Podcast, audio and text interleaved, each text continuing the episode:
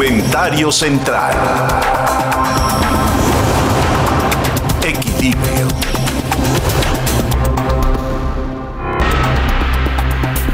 Bueno, el, el, gobierno mexicano está pues, en, la, en la lupa y en la mirada de todos. Pienso que en este mundo todos estamos en la lupa de todos. Lo que pasa en Inglaterra se ve desde China, lo que pasa en China se ve desde África, lo que pasa en África se ve desde Europa. Y así todos estamos siendo corresponsables de todos en todo. Y es la primera vez en la historia del hombre en la que lo que se trata de poner como intención común son intenciones planetarias, porque tenemos un problema de hambruna a nivel planetario, tenemos un problema de pandemia a nivel planetario, tenemos un problema de morbilidad y de muerte a nivel planetario, tenemos un problema económico a nivel planetario y tenemos un problema ecológico también al mismo nivel. Estamos viendo cómo el planeta está empezando a tener efectos generales por lo que en su momento todos hacemos. Los seres humanos somos seres depredadores por definición. Es decir, con nuestra sola presencia y existencia, afectamos al ritmo natural de nuestro entorno natural, a la naturaleza. Y cuando somos 7.500 millones de seres humanos, pues entonces los retos son enormes y son mayores. Y estamos viendo cómo de repente nieva en lugares en donde no es común la nieve, eh, digamos dos extraordinarios que se vieron recientemente, Texas, en donde no nevaba hace 90 años, eh, Madrid, en donde no nevaba desde 1968 y cayó un metro de nieve. Y, y, decimos, ¿es que es calentamiento o es nieve? No, es que el calentamiento tiene una asintótica que a veces lo que es extremo en calor se tiene una reacción dentro de la naturaleza que te lleva al extremo frío. Y por ello es que estamos viendo lo que en otras partes no se veía cada vez más recurrentemente. Los huracanes tienen una mayor velocidad, el equivalente a los monzones en, en el continente asiático. Y así estamos viendo el, el deshielo en los polos, estamos viendo el reacomodo de los niveles del agua en los diferentes litorales y en los océanos, y con esto consecuencias, consecuencias, consecuencias en nuestra agricultura y en todas las actividades primarias. Y bajo esto, pues tenemos un compromiso. Y este compromiso, que es mundial, pues tiene que ver con todos y nadie puede estar ajeno a ello. Ahora, ¿bajo qué premisa?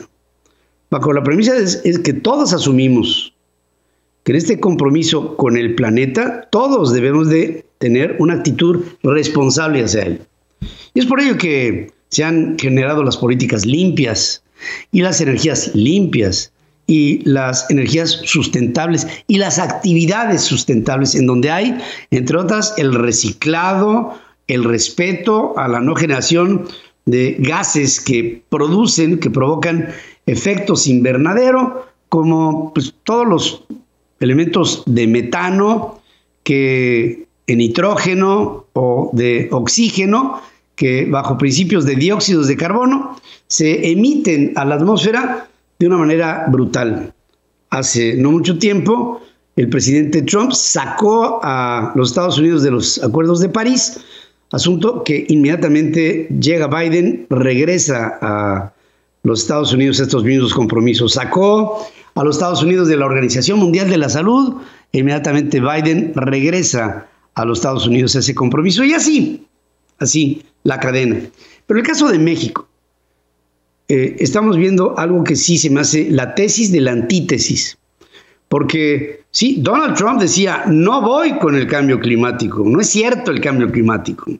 No voy con la Organización Mundial de la Salud porque fueron parciales a la hora de avisarla. Pero lo decía abiertamente, con todo y que era negativa su postura, era abierta y era sensata. Decía, no voy porque no creo en ello. Pero el presidente de México trae un discurso diverso. Dice, voy con el cambio climático y el esfuerzo por inhibirlo. Voy con las energías sustentables. Voy con los esfuerzos para que el mundo sea un mundo libre de CDCs y de metanos y de y de elementos que después nos llevan a los círculos de, de efecto invernadero y lo dice ante la ONU a través de Marcela Ebrard y resulta que el presidente promueve paralelamente una ley de la industria eléctrica que promueve exactamente lo contrario. Es decir, ante el mundo pozo, o sea, tengo una postura de que soy responsable, pero para adentro no solamente soy irresponsable, sino que también a las empresas que han asumido la responsabilidad se les hace a un lado. Vendrá una tremenda regresión para México, porque yo pienso que en los próximos 30 días, una vez que se le pegue a la ley de la industria eléctrica con esta contrarreforma y que por otra parte se le golpee a la economía mexicana con la ley del outsourcing, Bien lo decía Juan Carlos Romero Hicks, vamos derechito al paleolítico. Y llegar allá es hacer o invitar a todos los mexicanos que nos subamos a un carro que va en sentido contrario, con los riesgos que esto implica. Para que tengas el dato. En Central FM. Equilibrio. Para que tengas el dato, hay cosas interesantes. Un estudio de la Universidad de Liverpool, publicado por Nature Communications, detalla cómo mediante la inteligencia artificial, otra vez inteligencia artificial, buscan predecir qué animales pueden ser fuente de un brote futuro de otro coronavirus. Para esto se han valido de técnicas de aprendizaje automático que se llama el machine learning, para identificar qué mamíferos pueden esparcir a este tipo de patógenos, centrándose en civetas. La civeta es como una especie de, gato, pero que tiene, digamos, el hocico como en pico, murciélagos y pangolines. El pangolín es como una especie de armadillo, principalmente. Destacan que los nuevos coronavirus pueden surgir si dos cepas diferentes coinfectan a un animal haciendo que el material genético viral se recombine, según explica Maya Warde, que es eh, una de las autoras de este estudio de inteligencia artificial. Para estructurar este algoritmo, los investigadores usaron un enfoque de machine learning mediante el que pueden predecir las relaciones entre 411 cepas de coronavirus y 876 especies de mamíferos como potenciales portadores. Y con ello animales que en otro tiempo nos sorprendieron como el murciélago, el día de hoy con inteligencia artificial podrían ya no ser una sorpresa para que tengas el dato. Para que tengas el dato, investigadores de la Universidad de Busan en Corea del Sur han desarrollado un nuevo tipo de célula solar, o sea, de celdilla solar, que a diferencia de la rigidez de las actuales, estas son flexibles y capaces de plegarse a diferentes superficies, o sea, se pliegan y se pegan.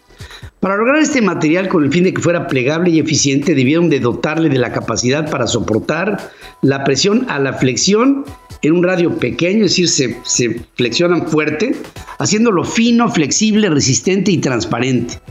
Encontraron que el material idóneo para desarrollar estas células o estas celdillas son a través de películas de nanotubos de carbono que además de tener la transparencia necesaria, tienen una considerable resistencia mecánica, o sea, física. Finalmente, para que el material se adhiera a la superficie deseada, se le añade una capa conductora en sustrato de polimida que tiene cualidades mecánicas, resistencia térmica y puede rellenar los vacíos con nanotubos de carbono. O sea, vamos a ver el día de mañana que las celdillas solares no solamente van a ser en estos paneles que ya estamos acostumbrados. A ver, no, esto va a poder eh, rodearse una celdilla solar alrededor de un tinaco, puede eh, pegarse alrededor de, de una superficie irregular de una fachada, puede pegarse en cualquier superficie que tenga anfractuosidades, o sea, accidentes y que esta puede seguir o seguir sirviendo como un elemento de captación de energía del sol. para que tengas el dato. Y para que tengas el dato, el doctor en astrofísica Adam Stevens del Centro Internacional de Investigación de Radioastronomía detectó que las galaxias más grandes eliminan el gas que ocupa el espacio entre las estrellas de cúmulos satélite que son más pequeños y descubre que contienen menos gas molecular en sus centros, siendo este parte esencial del material que integra a las nuevas estrellas y por eso las galaxias más grandes se alimentan del el tamaño reducido de galaxias que tienen en sus entornos. Y entonces tienen la materia que ya les falta por ser tan grandes. Imaginen ustedes los espacios que hay a nivel interestelar en una galaxia expandida. Toman la energía y con ello la materia de galaxias más pequeñas que llegan a alimentar de gas. El estudio concluye que las galaxias no viven aisladas, teniendo otras más pequeñas allegadas y al moverse en medio intergaláctico caliente por el gas, parten de este gas frío, eliminándose lo que trae como resultado el que la extracción por presión de ariete, o sea, eh, imaginen ustedes que una galaxia grandota está con la atracción de su materia jalando a las pequeñas y con esto se da una presión de ariete. ¿Por qué? El ariete es como una especie de golpe hidráulico y lo que hacen es que se pliegan, se meten, chocan adentro de la galaxia grande, haciendo un impacto que nutre a la galaxia madre, para que tengas el dato. Porque todos merecemos saber sobre nuestra economía. Don Dinero. Con Alberto Aguilar. Estamos como siempre en comunicación con Don Dinero para que nos actualice cómo está el ritmo del mundo empresarial mexicano en medio de esta pandemia. Como siempre te saludo esta mañana, querido amigo. Buenos días. Hola Pedro, qué gusto saludarte. Como siempre, un verdadero placer. Amigos, qué gusto saludarlos. Pues hoy, Pedro, quisiera platicar en este difícil marco económico con el que estamos arrancando el año. Quisiera platicar de un rubro que pues no es muy dado a los reflectores, es un rubro que había venido creciendo de manera importante en los últimos tiempos y que pues eh, con la pandemia prácticamente se paralizó. Y me refiero al rubro de ferias y exposiciones. De por sí, este rubro ya traía ciertas dificultades por el declive de la economía en 2019. Eh, hay rubros, sabemos que les ha ido muy mal, el rubro de la industria, el rubro de la construcción, y obviamente, bueno, pues este, esto lo reflejaba también el ámbito de ferias y exposiciones. Estamos hablando de un negocio en donde hay como 600 exposiciones al año, un mercado de 14 mil millones de pesos. En el sexenio pasado se veía un crecimiento importante de este segmento. Se hablaba de que el mercado podría ser o debería ser cinco veces más grande, pero pues llegó eh, digamos, eh, la nueva administración, llegaron los cambios, llegó, llegó la incertidumbre, llegó la pandemia y hoy muchas compañías de este segmento están sencillamente luchando por sobrevivir, con excepción de, bueno, pues algunas multinacionales que tienen un músculo financiero, pues el resto de este segmento vive momentos de aprietos. El ingreso de, este, eh, de esta firma, de esta eh, rubro, con todas sus firmas, eh, pues ha caído o cayó el año pasado 58%, se tuvo que ajustar el 32% del personal. Y uno se pregunta, bueno, ¿cómo es que solamente cayeron 58% de las actividades y está parado? Bueno, la verdad es que lo que sucede es que como había adelantos, hubo adelantos, de ferias y exposiciones que venían más adelante, pues esto ayudó a amortiguar la caída de los ingresos. Pero ahora el gran desafío es que pues el tiempo se agotó y de no reactivarse la actividad, la amenaza es que estas empresas tendrán que devolver muchas de las sumas que se les entregaron para los eventos que venían eh, y que eran pues eh, pagos a, futuro. En ese sentido, bueno, pues eh, la industria está en verdaderos aprietos. El lunes hubo una reunión con el titular de la Secretaría de Turismo, con Miguel Torruco. Y bueno, la verdad es que después de la reunión, pocos logros, mucha decepción, aunque ayer la Secretaría de Turismo habló en un comunicado de mesas de trabajo, ya sabe que cuando se hacen eso de las mesas de trabajo es, bueno, pues entrar a la ignominia. Cuando mucho también Torruco eh, pues eh, digamos, se, propuso para ser gestor ante el Consejo Nacional, ante el Consejo General de Salud, se propuso para hacer gestiones con el propio subsecretario Hugo López Gatel. Ahí estuvieron representantes de la Concanaco, eh, estuvo la Asociación Mexicana de Hoteles y Moteles que encabeza Juan José Fernández, estuvo, estuvo el Consejo Mexicano de la Industria de Reuniones, la COMIR, que preside Jaime Salazar, estuvo la Meeting Professional International a cargo de Francisco Carchafeiro, eh, en fin, toda la, digamos, la, el rubro que tiene que ver con este, con lo que son ferias de exposiciones.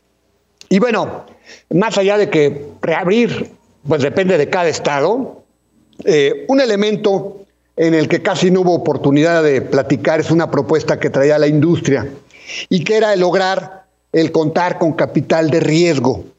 Eh, ya sabemos que a diferencia de muchos países, pues en México no hubo medidas contracíclicas, eh, se optó porque cada empresa, cada rubro sacara las castañas al fuego por su cuenta. Se propuso en esta reunión que los recursos de capital de riesgo vinieran de Nacional Financiera, crear un fondo ahí para que pues, se pudieran aportar recursos de capital de trabajo a las empresas y evitar su naufragio y evitar el que sigan eh, perdiéndose empleos. No es una dádiva, es capital de riesgo, capital de trabajo con intereses, etcétera, etcétera. Claro, eh, pues eh, también para la industria es muy importante pues, reabrir, hay compromisos de protocolos muy buenos, protocolos que se han implementado en otros países. Ya se hizo el planteamiento al gobierno de Claudia Sheinbaum para que estos protocolos se puedan implementar en la capital de la República y se puedan iniciar las ferias y las exposiciones.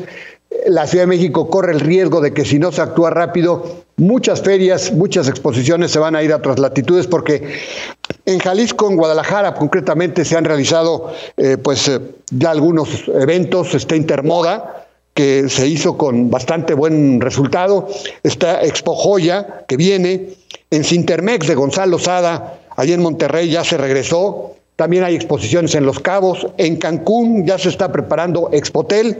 En fin, que pues al final de cuentas eh, una reunión en la que pues la industria no salió nada convencida, no se discutió lo que se quería discutir y al final de cuentas una industria que está en verdaderos aprietos. Urge el que se tomen medidas rápido, a prisa, para que esta industria pueda salvar cara. Y Pedro, también quisiera comentarles bueno, ya sabemos, esta administración ha tomado muchas decisiones controvertidas. Ahora mismo, pues la Cámara de Diputados ya aprobó eh, las modificaciones a la ley de la industria eléctrica, se canceló el aeropuerto, eh, la Secretaría de Hacienda dejó pasar el tema de las comisiones para los afores. Y bueno, el fin de semana hubo un tema importante, hubo alarma entre las casas de bolsa porque resulta que hubo una circular un anteproyecto que ya está en CONAMER para modificar la circular única de las casas de bolsa sobre lo que es la mejor ejecución. O sea, cómo deben operar las casas de bolsa y con quién deben operar, con la bolsa o con Viva. Y aquí, eh, esta circular, en el artículo 74 bis de esta regla, se instruye a las casas de bolsa para vigilar en el día a día que se otorgue a cada una de las bolsas cuando menos 30% de la totalidad de las posturas que haya en el mercado diariamente. O sea, para pues eh, decirlo, pues con esto se está ayudando a, Viva de Santiago Urquiza, Viva que dirige María Arisa, y obviamente pues eh, los métodos no gustan. Al interior de la Asociación Mexicana de Intermediarios Bursátiles que agrupa las casas de bolsa que encabeza Álvaro García Pimentel, no falta quien eh, justifique la propuesta de la Comisión Nacional Bancaria y de la Secretaría de Hacienda para forzar a las casas de bolsa a otorgar el 30% de la operación a, a Viva. ¿Y cuál es la justificación? Pues el que haya competencia con la Bolsa Mexicana de Valores. El problema es la señal, que se está dando una instrucción con una medida exacta para que Viva pueda sobrevivir con ese 30%. Eso no gusta, debería ser el mercado. Y bueno, esta es una señal peligrosa para el mercado. ¿Qué sigue? Bueno, además, para las casas de bolsa, esto significa nuevas inversiones eh, que tendrán que realizar y eh, los plazos establecidos para que puedan implementar las inversiones, la nueva tecnología, son cortos, se habla de apenas cuatro meses.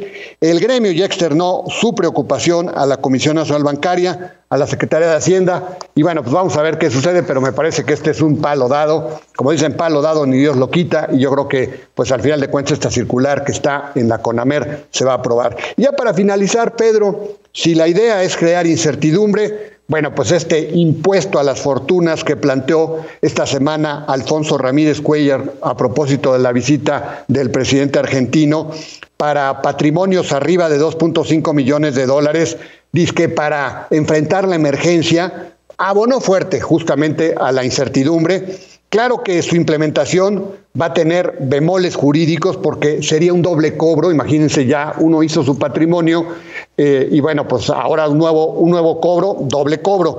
Y la instrumentación sería complicada. Digamos, se, contabilizarán los activos, pero se contabilizarán también los pasivos, se, se van a deducir. Un tema complicado. Más bien, a mí me parece que se trata de un petardo electoral, un petardo contra el capital un petardo para abonar en, estas épocas a las mayorías. Como quiera, un petardo reprobable que lo único que hace es ahondar la incertidumbre para el capital y las inversiones. Pues Pedro, amigos, el comentario, el comentario de negocios de esta mañana, de mitad de la semana, aquí en la capital de la República.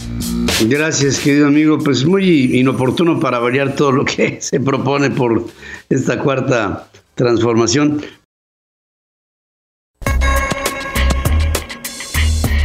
Tu espacio central. Listos para escucharte y darle difusión a tus proyectos.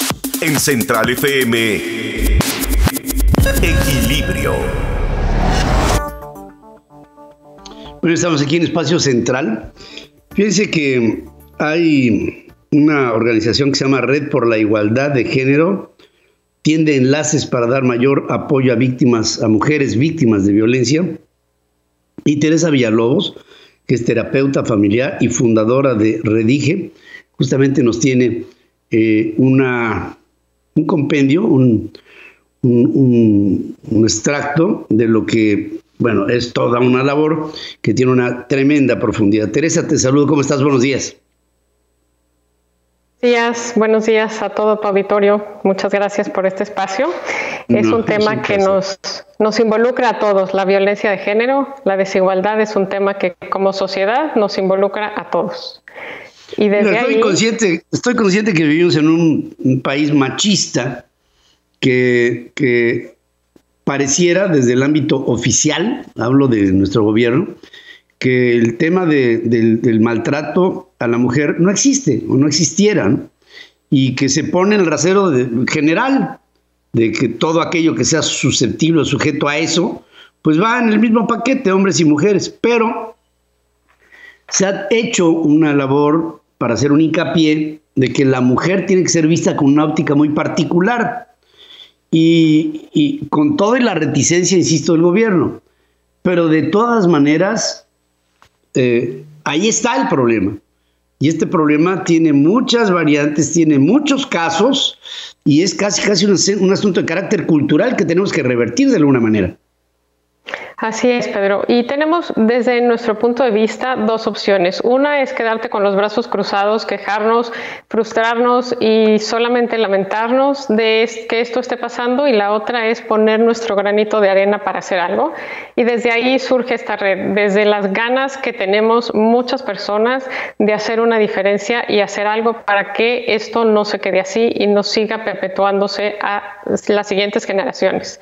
Esta red lo que pretende este, Pedro, es unir, hacer un vínculo, primero entre organizaciones. Hay muchas organizaciones que trabajan este tema, pero hay poca vinculación a veces entre ellas. Al ser tantas organizaciones, instituciones y colectivas, es difícil comunicarse. Entonces, pretendemos hacer una plataforma donde podamos estar en conjunto y unir fuerzas, porque es un problema tan grande que atañe en tantas áreas que si no nos unimos vamos a tardarnos mucho más tiempo en tener un impacto. Otra parte es hacer un enlace entre las personas víctimas de violencia y las organizaciones. Este proceso de búsqueda de ayuda es muy complicado para la mujer o la persona que ha sido víctima de violencia.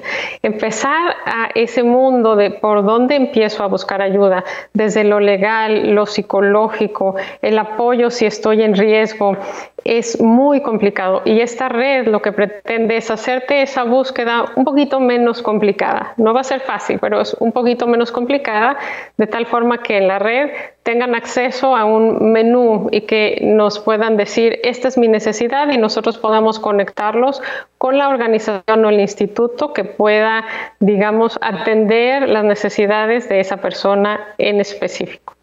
Y por último, es una, una forma de enlace entre todas las personas que quieren hacer algo y no saben cómo. Yo soy una persona, un individuo que me importa esta causa, que creo que puedo contribuir de alguna forma con mi granito de arena para la eliminación de la violencia, pero no sé dónde, no sé cómo. Entonces queremos hacer como una, digamos, bolsa de voluntariado en donde las personas que quieran ayudar digan, yo soy buena en esto, estas son mis habilidades, estos son mis recursos, este es el tiempo que puedo aportar y nosotros podamos enlazarla con la organización en donde puede, digamos, hacer que su esfuerzo valga la pena. Y eh, estamos iniciando, Pedro, es un proyecto que apenas estamos lanzando, eh, ya está ahí en nuestra página, es redige.org y en la página van a poder ver quiénes somos. Tenemos un consejo, un consejo consultivo de expertos que tienen 25 años y más trabajando en violencia de género y que nos están guiando a este grupo de eh, mujeres guerreras que no queremos quedarnos eh, solo diciendo ya basta, ya basta, sino que queremos poner nuestro granito de arena y hacer algo diferente. ¿Eso tiene un, ámbito, tiene un ámbito nacional? Es un ámbito nacional, Pedro, exacto. Es unir organizaciones de, a nivel nacional, exacto. Correcto. Y bueno, esto me imagino que de alguna manera pues no se, no se, no se dirige solo y en términos de sustento económico. No sé si en ello también se requiera algún tipo de apoyo de la propia comunidad, porque mira, luego en México no tenemos la cultura de la aportación, ¿no? Poquito a poco está empezando a gestarse hay un tema así, pero en, esta organización que se me antoja un tanto compleja, digo buena, compleja, pero la suma de muchas voluntades, a lo mejor pues hace falta el elemento económico y si es así, házmelo saber.